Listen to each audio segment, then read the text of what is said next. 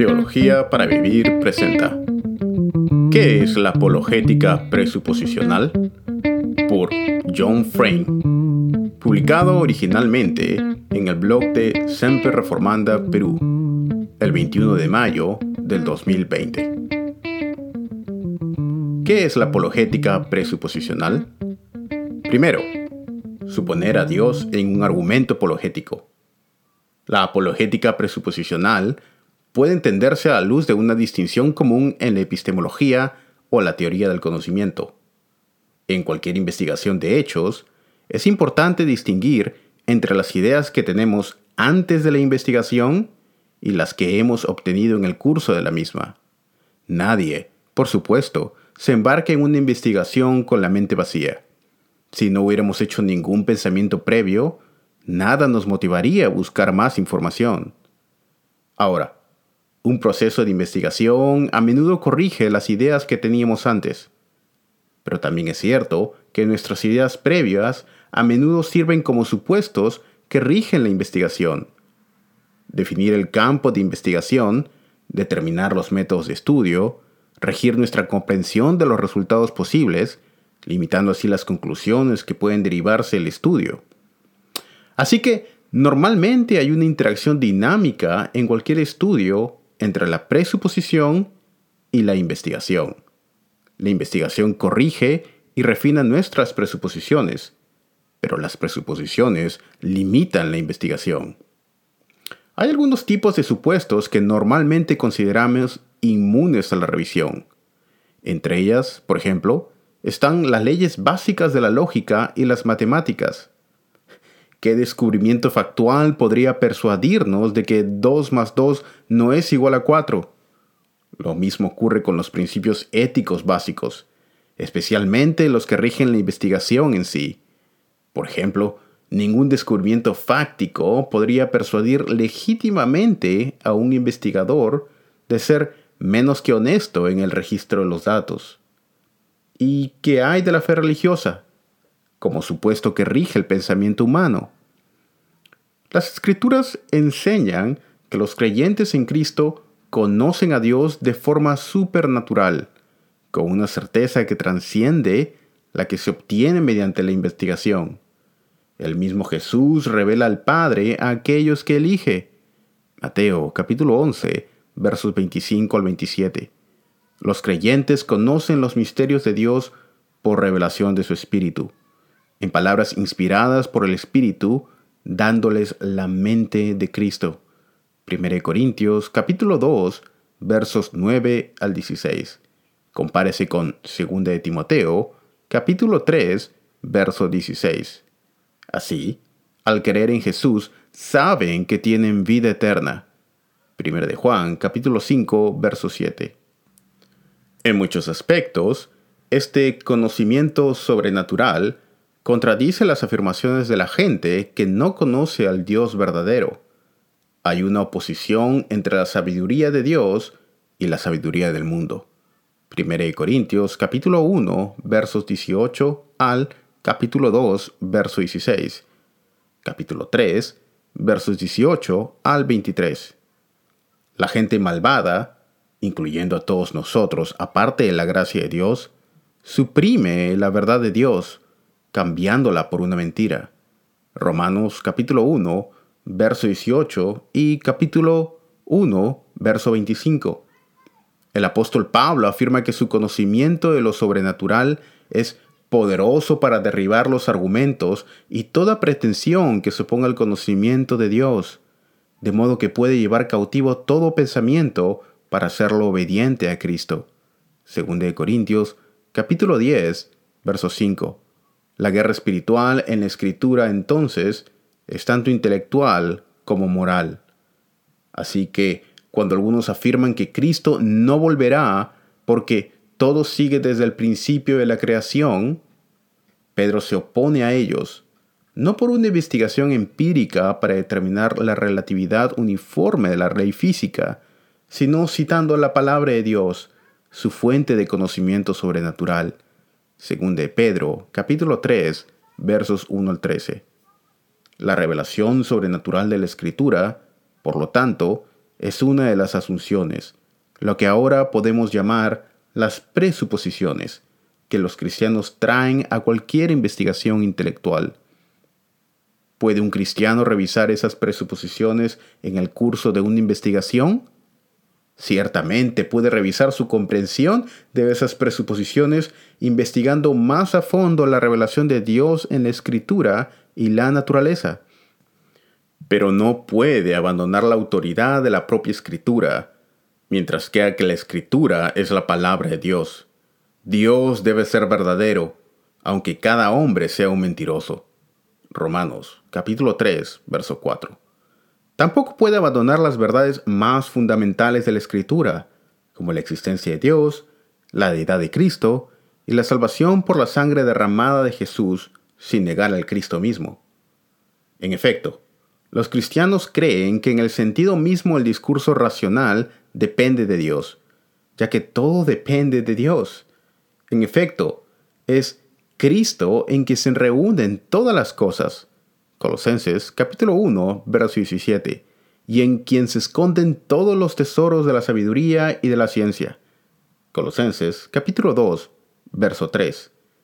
Es el temor del Señor que es el principio de la ciencia. Proverbios capítulo 1, verso 7. Y el principio de la sabiduría. Salmo capítulo 111, verso 10. Proverbios capítulo 9, verso 10. Estos hechos plantean un problema para la apologética. Los no cristianos no comparten las presuposiciones que hemos discutido. De hecho, presuponen lo contrario, ya que suprimen la verdad. El trabajo del apologista, confiando en la gracia de Dios, es persuadir al no cristiano de que las presuposiciones bíblicas son verdaderas. ¿Qué clase de argumento puede usar? Si su argumento presupone las verdades de la escritura, entonces sus conclusiones serán las mismas que sus presuposiciones. Argumentará desde las presuposiciones cristianas hasta las conclusiones cristianas. Pero como el incrédulo no aceptará las presuposiciones cristianas, no encontrará el argumento persuasivo.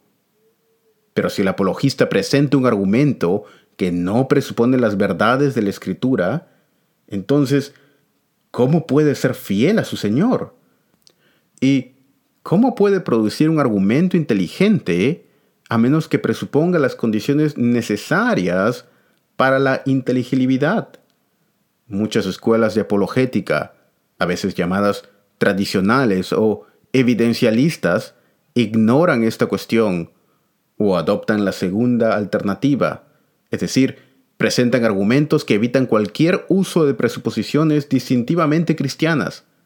Cuando toman la segunda alternativa, defienden su fidelidad a la revelación bíblica diciendo que las presuposiciones que adoptan no son ni distintivamente cristianas ni distintivamente no cristianas, sino que son neutrales. Los apologistas presuposicionalistas afirman que no hay neutralidad, invocando el dicho de Jesús de que uno no puede servir a dos señores. Mateo capítulo 6, verso 24. No puede haber compromiso entre la sabiduría de Dios y la sabiduría del mundo. La incredulidad lleva a la distorsión de la verdad, cambiando la verdad por una mentira. Romanos capítulo 1, verso 25. Solo confiando en la palabra de Dios podemos llegar a un conocimiento salvador de Cristo. Juan capítulo 5, verso 24, capítulo 8, verso 31, capítulo 15, verso 3, Romanos capítulo 10, verso 17. Y confiar implica presuponer, aceptar la palabra de Dios como lo que es, el fundamento de todo conocimiento humano, el último criterio de verdad y de error. Deuteronomio capítulo 18, versos 18 al 19 1 Corintios capítulo 14, verso 37, Colosenses capítulo 2, versos 2 al 4, etc. Así que el argumento apologético, como todas las investigaciones humanas sobre la verdad, debe presuponer las verdades de la palabra de Dios. Segundo, el problema de la circularidad. El presuposicionalista se enfrenta entonces al problema que mencioné antes si procede de suposiciones cristianas a conclusiones cristianas, ¿cómo puede su argumento ser persuasivo para un no cristiano? ¿Y cómo puede evitar la, acusación de circularidad viciosa? Los apologistas presuposicionalistas han dado diferentes respuestas a esta pregunta. A. Edward J. Carnell, a quien a veces se describe como presuposicionalista, afirma que la Trinidad es el punto de partida lógico, que da el ser y el sentido a la mayor parte del universo, espacio, temporal. Pero su método apologético trata la Trinidad no como un criterio último de la verdad, sino como una hipótesis que debe ser probada, tanto por la lógica como por la existencia. Y nunca indica de manera clara cómo la lógica y la experiencia en sí mismas están relacionadas con las presuposiciones cristianas. B. Gordon Clark aceptó la etiqueta de presuposicionalista y sostuvo que las escrituras constituyen el axioma del pensamiento cristiano, estableciendo una analogía entre la religión y la geometría. El axioma, o primer principio, no puede ser probado, pero los axiomas de diferentes visiones del mundo pueden ser probados, uno, para determinar su consistencia lógica, y dos, para determinar cuál de ellos es más fructífero para responder a las preguntas de la vida ver el libro de Gordon Clark, Una visión cristiana de los hombres y las cosas, páginas 26 al 34. Clark admite que más de un sistema de pensamiento podría ser lógicamente consistente y que la utilidad es una cuestión relativa y discutible. Así que el método de Clark es más como una exploración que como una prueba. Al renunciar a la prueba, evita la circularidad de tener que probar el axioma por medio del axioma. Pero si el cristianismo no es demostrable, ¿cómo puede Pablo decir en Romanos capítulo 1 verso 20 que la claridad de la autorrevelación de Dios deja a los incrédulos sin excusa? C. Cornelius Bantil. Cornelius Bantil aceptó la etiqueta de presuposicionalista de mala gana pero admitió directamente que el argumento del cristianismo es, en cierto sentido, circular.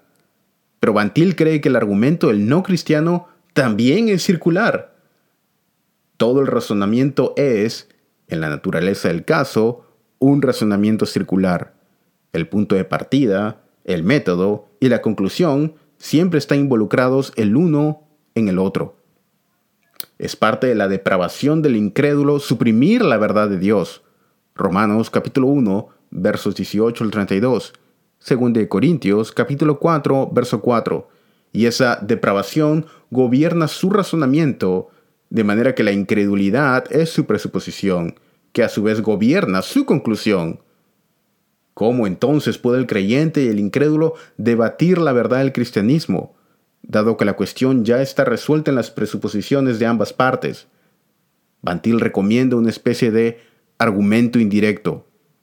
Escribe, el apologista cristiano debe situarse en la posición de su oponente, asumiendo la corrección de su método por el mero hecho de la argumentación, para mostrarle que en tal posición los hechos no son hechos y las leyes no son leyes. También debe pedir al no cristiano que se coloque en la posición cristiana por el bien del argumento, para que se le demuestre que sólo sobre esa base los hechos y las leyes parecen inteligibles.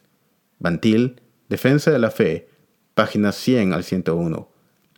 Pero en esta estrategia, ¿cómo argumenta el apologista que los hechos del no cristiano no son hechos y sus leyes no son leyes? ¿Debería argumentar sobre presuposiciones aceptables para el no creyente? Si es así, entonces por cuenta de Bantil, solo puede llegar a conclusiones no cristianas. ¿Debería entonces argumentar sobre presuposiciones cristianas?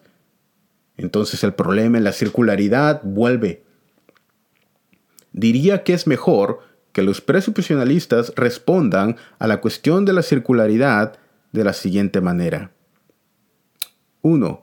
Como dice Mantil, el argumento de la circularidad es inevitable cuando se argumenta una norma última de verdad. Quien crea que la razón humana es la norma última puede argumentar ese punto de vista solo apelando a la razón. Quien crea que la Biblia es la norma definitiva solo puede argumentar apelando a la Biblia, dado que todas las posiciones participan por igual de la circularidad a este nivel, no puede ser un punto de criticismo contra ninguna de ellas. Los argumentos estrictamente circulares como la Biblia es la palabra de Dios porque es la palabra de Dios, difícilmente pueden ser persuasivos. Pero los argumentos más ampliamente circulares pueden serlo. Un ejemplo de un argumento más ampliamente circular podría ser la Biblia es la palabra de Dios porque hace las siguientes afirmaciones. O la Biblia es la palabra de Dios porque hace las siguientes predicciones que se han cumplido. O porque presenta estos relatos creíbles de milagros o porque se apoyen estos descubrimientos arqueológicos, etc. Ahora bien, este argumento es tan circular como el anterior. Si en el, en el análisis final, los criterios para evaluar sus afirmaciones, sus predicciones, sus relatos de milagros y los datos de la arqueología son criterios basados en una cosmovisión y epistemología bíblica. Pero es un argumento más amplio en el sentido de que presenta más datos al no cristiano y lo desafía a considerarlo seriamente. 3. Dios creó nuestras mentes para que pensaran dentro del círculo cristiano, escuchando la palabra de Dios, obedientemente e interpretando nuestra experiencia por medio de esa palabra. Esa es la única forma legítima de pensar, y no podemos abandonarla para complacer a un no creyente. Un buen psicólogo no abandonaría la realidad tal y como percibe para comunicarse con un paciente delirante. Así también deben ser los apologistas. 4. En el análisis final, el conocimiento salvador de Dios viene sobrenaturalmente. Podemos ser llevados de un círculo a otro solo por la gracia sobrenatural de Dios. Tercero, argumento trascendental. Bantil y los que le siguen de cerca sostienen que ese argumento apologético debe ser trascendental. También lo llama razonamiento por presuposición. Un argumento trascendental trata de mostrar las condiciones que hacen que cualquier cosa sea lo que es, particularmente las condiciones o presuposiciones necesarias para el pensamiento racional. Esta comprensión de la apologética subraya la convicción de Bantil de que el Dios cristiano no es simplemente otro hecho que se descubre junto a los hechos que ya conocemos, sino que es el hecho del que todos los demás hechos derivan su significado e, inteligibilidad. Bantil estaba convencido de que su argumento trascendental era muy diferente de las pruebas tradicionales de la existencia de Dios y de los tratamientos habituales de las pruebas históricas del cristianismo. Habla de su argumento como indirecto en lugar de directo, como un reductio ad absurdum de la posición del no cristiano, en lugar de una prueba directa de la del cristiano. Pretende mostrar que las alternativas al teísmo cristiano destruyen todo significado e inteligibilidad, y por supuesto que el teísmo cristiano las establece. Estas declaraciones, sin embargo, plantean algunas preguntas. Primero, ¿es posible para un apologista refutar todas las alternativas al teísmo cristiano? Pantil pensó que es posible, ya que en el análisis final solamente hay una alternativa. O el Dios bíblico existe o no existe. Y si no lo hace, afirma Bantil, no puede haber significado o inteligibilidad. Segundo, ¿es un argumento negativo o reductio la única manera de demostrar que el teísmo cristiano por sí solo fundamenta la inteligibilidad? Pantil pensó que sí, pero A. Si digamos, Tomás de Aquino tuvo éxito en mostrar que el orden causal comienza en Dios, entonces Dios es la fuente de todo incluyendo la inteligibilidad del universo. El argumento de Aquino, entonces, aunque es más positivo que negativo, prueba la conclusión trascendental de Bantil. Y B. Si, por ejemplo, la ley física es imposible de entender aparte del Dios bíblico, ¿por qué no deberíamos decir que la ley física implica la existencia de Dios? De esa manera, cualquier argumento trascendental puede ser formulado como una prueba positiva. Tercero, ¿es el argumento trascendental una simplificación de la apologética? Los presuposicionalistas a veces parecen sugerir que con el argumento trascendental en nuestro arsenal no necesitamos perder el tiempo en pruebas teístas, evidencias históricas, exámenes detallados de otros puntos de vista y similares. Pero los presuposicionalistas, como todos los apologistas, tienen que responder a las objeciones. Si el apologista afirma que la ley física es ininteligible sin el Dios bíblico, tendrá que explicar por qué piensa eso. ¿Qué otras explicaciones posibles hay para la consistencia de la ley física? ¿Qué le falta a cada una de ellas? ¿Cómo es que el punto de vista cristiano suministra lo que falta en las otras explicaciones? Por lo tanto, el argumento trascendental, presupuesto, puede llegar a ser tan complicado como los argumentos más tradicionales y el presuposicionalista frecuentemente se encontrará argumentando de la misma manera que los apologistas tradicionales. Número 4. Conclusión. A pesar de estas dificultades, el enfoque presuposicional tiene estas ventajas. A. Primero, tiene en cuenta lo que dice la Escritura sobre nuestra obligación de presuponer la revelación de Dios en todo nuestro pensamiento y sobre la supresión de la verdad por parte del incrédulo. B. Segundo, comprende lo que según la escritura debe ser el objetivo de la apologética. Convencer a la gente de que la revelación de Dios no solo es verdadera, sino que la revelación de Dios es el criterio mismo de la verdad, la certeza más fundamental la base de todo pensamiento inteligible y de toda vida significativa. Por John Frame. John Frame, bachiller, Universidad de Princeton, bachiller Westminster Theological Seminary, maestría Yale University, maestría en filosofía Yale University, PhD Belhaven College. John Frame es considerado uno de los apologistas más destacados en la actualidad. Ha sido profesor de teología en varios seminarios, es autor de más de 50 libros y cientos ensayos sobre filosofía, ética y filosofía. Su obra cumbre, publicada en cuatro volúmenes, lleva el nombre de Teología del Señorío.